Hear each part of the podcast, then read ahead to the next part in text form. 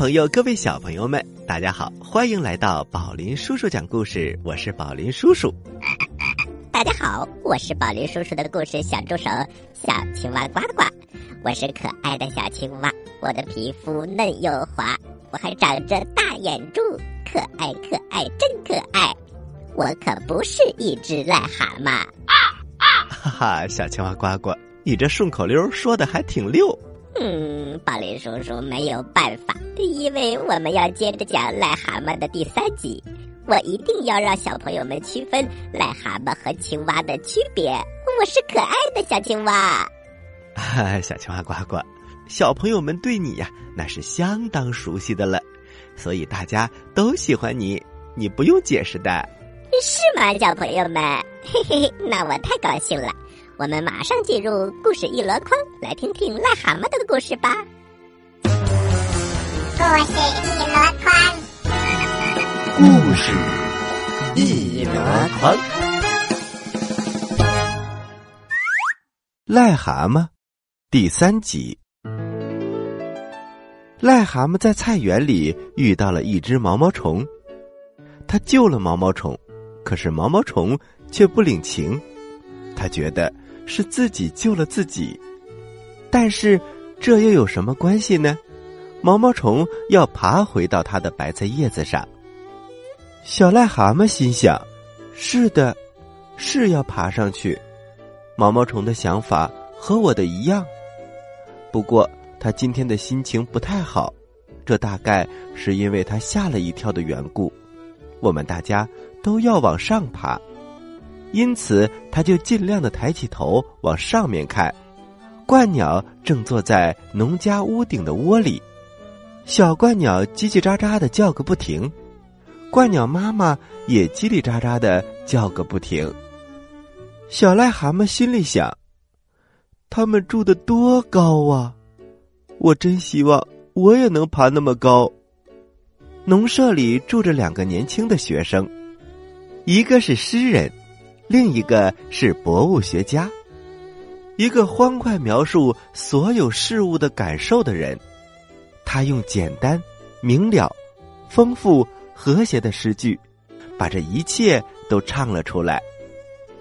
另一个找来了一些东西，而且在必要的时候还要把它们分析一下。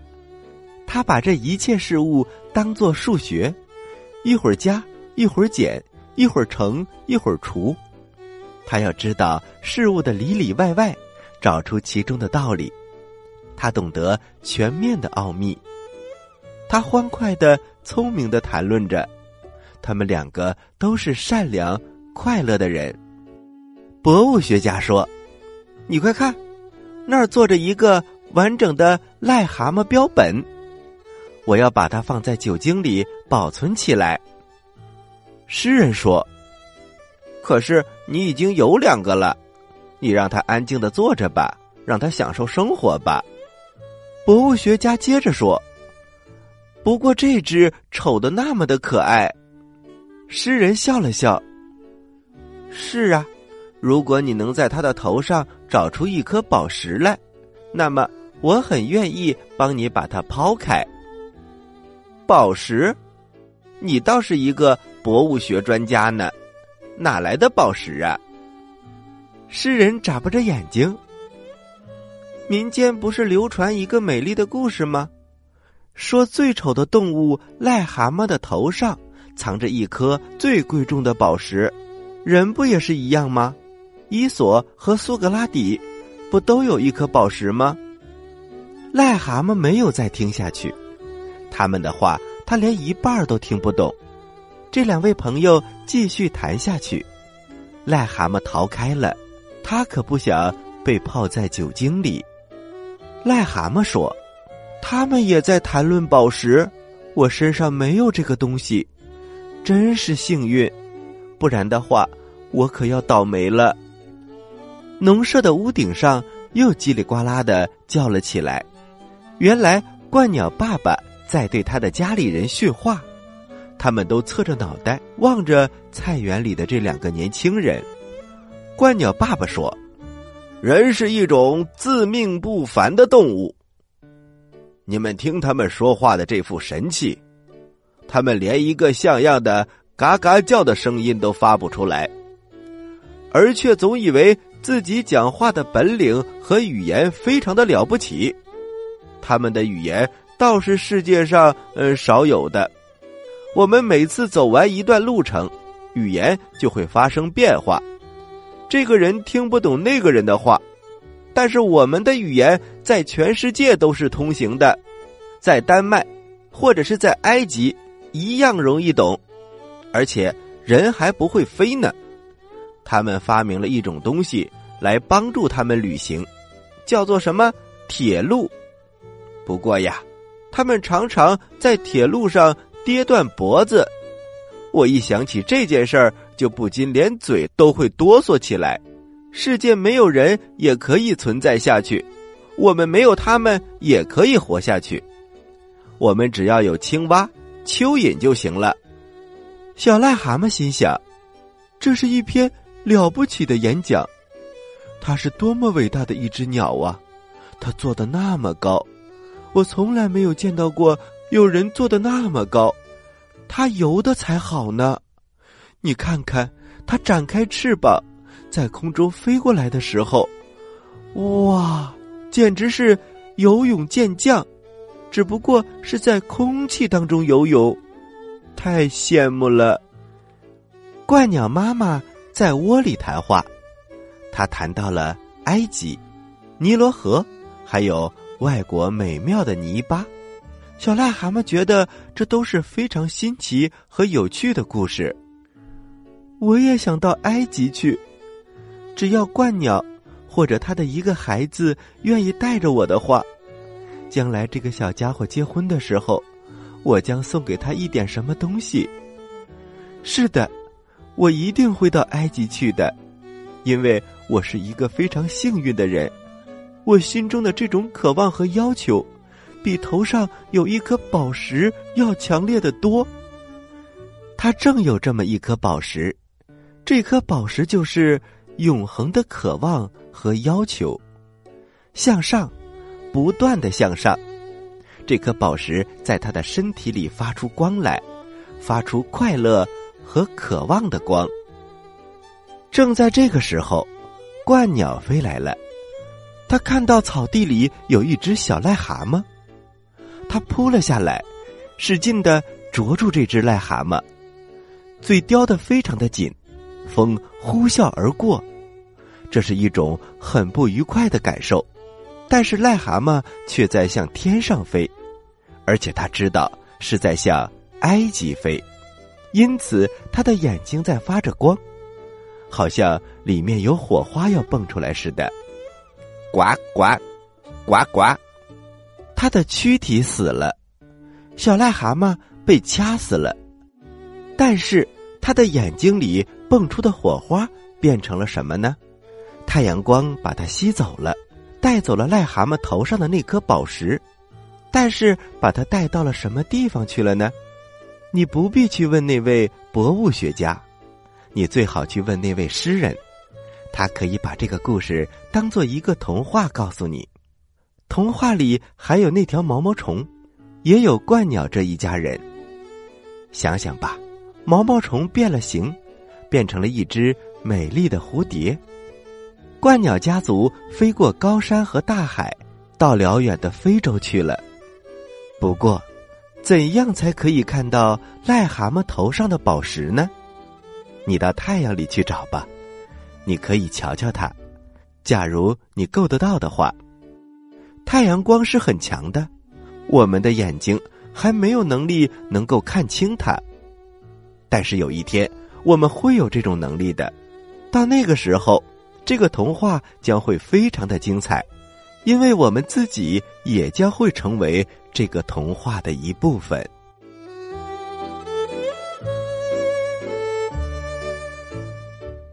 好了，小朋友们，癞蛤蟆的故事我们听完了，接下来我们休息一下，一会儿还有好听的故事讲给你听呢，待会儿见。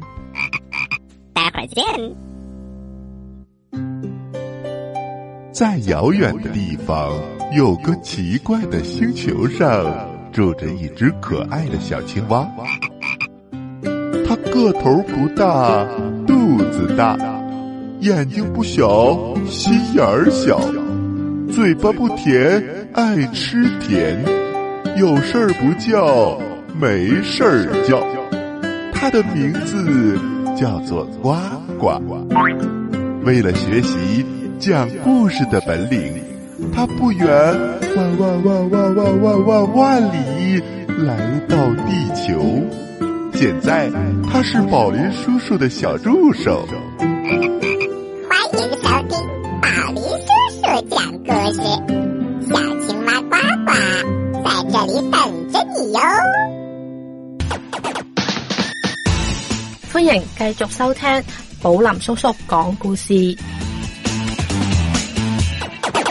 各位大朋友，各位小朋友们，欢迎大家回到宝林叔叔讲故事。宝林叔叔将继续给大家讲幽默有料、长知识的故事。宝林叔叔，接下来的故事讲什么呢？嗯，小朋友们，你们揉揉耳朵，故事马上就要开始了。蜗牛和玫瑰树，在一个花园的周围，有一排榛树编的篱笆。篱笆的外面是田地和草场，上面有许多母牛和羊。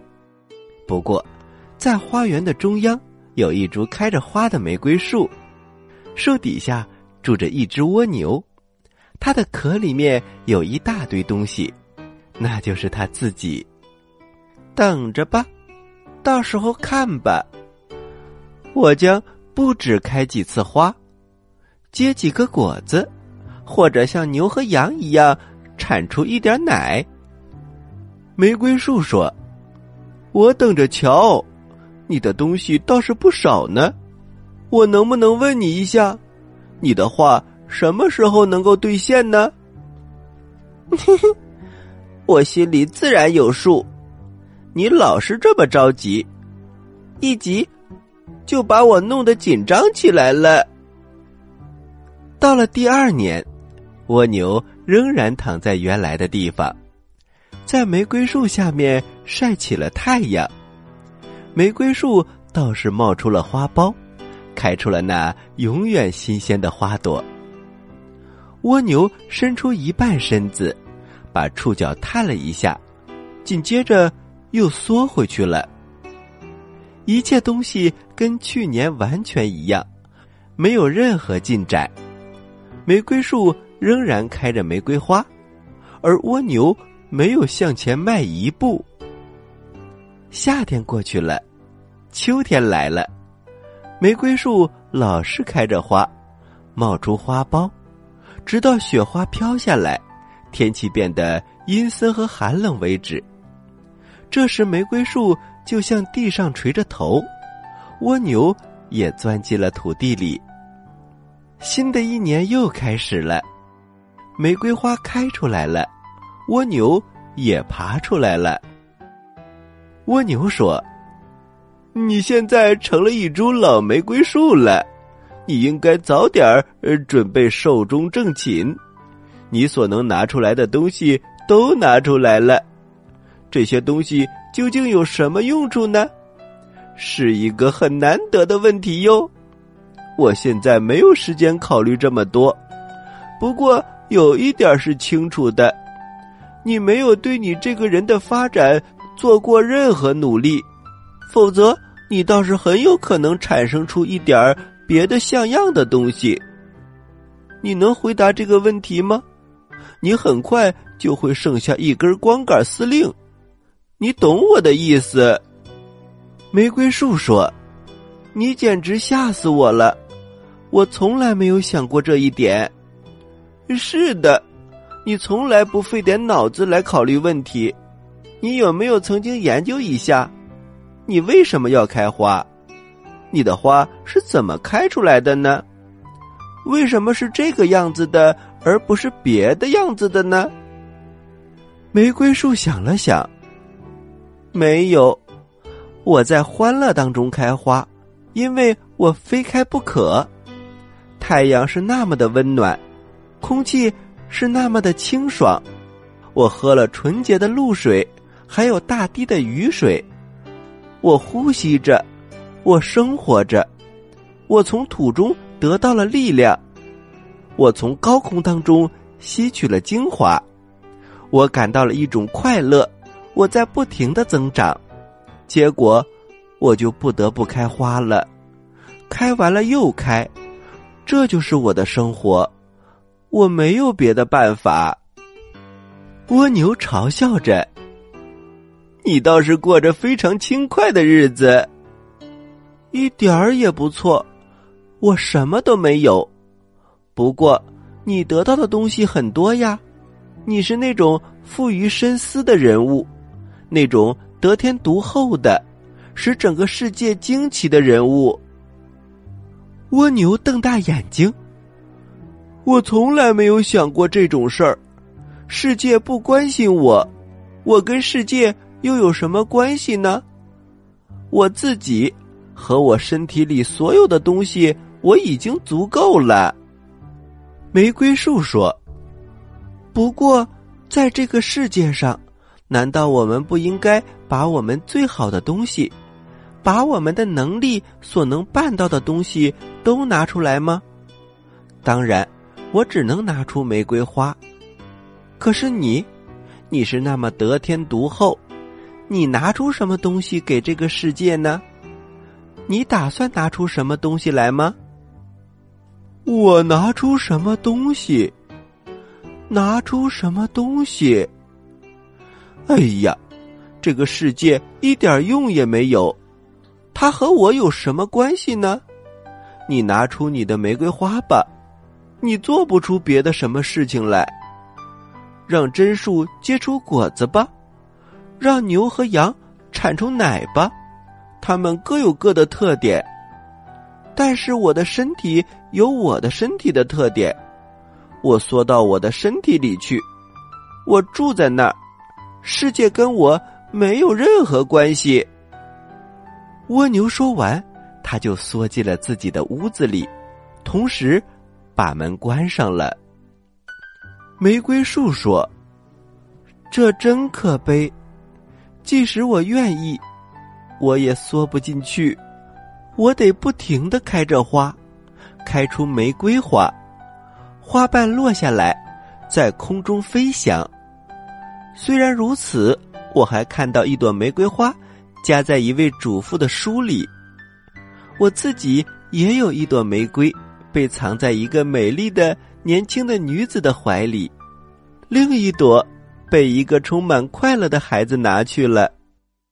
我觉得真舒服，这是真正的幸福，这就是我回忆的我的生活。于是玫瑰老是天真的开着花，而那只蜗牛则懒散的待在他的屋子里，世界和他没有任何关系。许多年过去了，蜗牛成了尘土当中的尘土，玫瑰树也成了泥巴当中的泥巴，而那本书作为纪念的玫瑰也枯萎了。可是花园里又开出了新的玫瑰花来，花园里又爬出了新的蜗牛来，这些蜗牛钻进了他们的屋子里。吐着唾沫，这个世界跟他们没有任何关系。小朋友们，如果我们要重新从头再讲一遍这个故事的话，它绝对不会有什么不一样的地方。蜗牛和玫瑰树还是这样生活着的。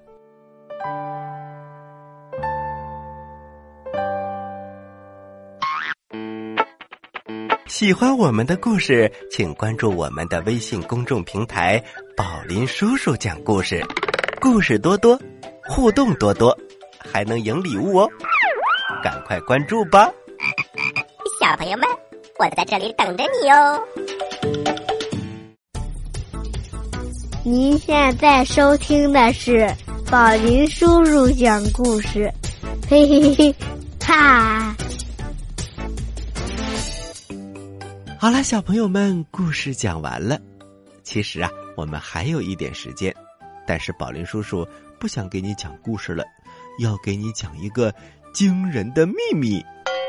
哎，宝林叔叔，什么秘密这么惊人呢？嘿嘿，小青蛙呱呱，你知道吗？世界上牙齿最多的动物是什么？你知道吗？世界上牙齿最多的动物，那应该是牙齿怪呀。呃，小青蛙呱呱，哪里有牙齿怪呀？我说的是事实当中存在的动物。嗯，宝林叔叔，我想想，我想想啊。哦，对了对了，宝林叔叔，我知道了，是向日葵。啊？为什么是向日葵呢？你看看，向日葵长了那么多的牙齿，一个一个的。小青蛙呱呱，那不是牙齿，那是瓜子儿。哎，那我不知道了，宝林叔叔，您说说吧。小朋友啊，说到世界上牙齿最多的动物，就是刚才我们讲的这个故事《蜗牛和玫瑰》当中的蜗牛。大家可不要小看蜗牛，它可是世界上牙齿最多的动物，它的牙齿接近二点六万颗。如果把它的嘴放大，图片绝对让你起鸡皮疙瘩。这些牙齿啊，一排一排的，在它的嘴里呀，长得真的像向日葵的种子。小朋友们，以后请不要管它叫蜗牛，而管它叫牙齿怪。好吧，这回你总算找到牙齿怪了。好啦，接下来是小青蛙呱呱提问题的时间，请小朋友们做好准备。我来问，你来答，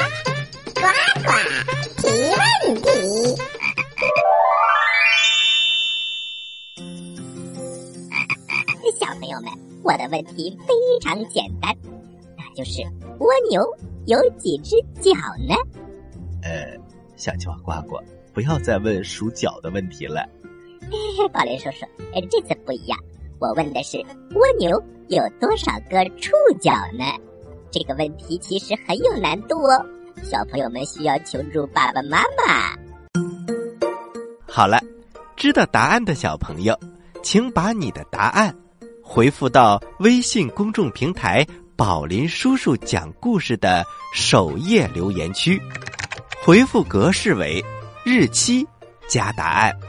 比如，你回答的是六月一号的问题，请回复零六零一加答案。回答正确的小朋友。就有机会获得宝林叔叔和小青蛙呱呱为你精心挑选的礼物。我们每个月公布一次获奖名单，请小朋友们一定要关注我们的微信公众平台“宝林叔叔讲故事”，以免错过礼物。好了，今天的节目就到这里了。我是宝林叔叔，我是小青蛙呱呱，欢迎大家收听本台接下来的精彩栏目。咱们下期宝林叔叔讲故事，不见不散。小朋友们，再见。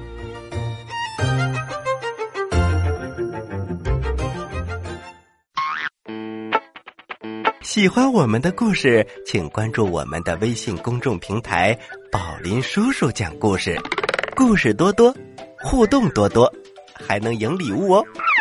赶快关注吧，小朋友们，我在这里等着你哦。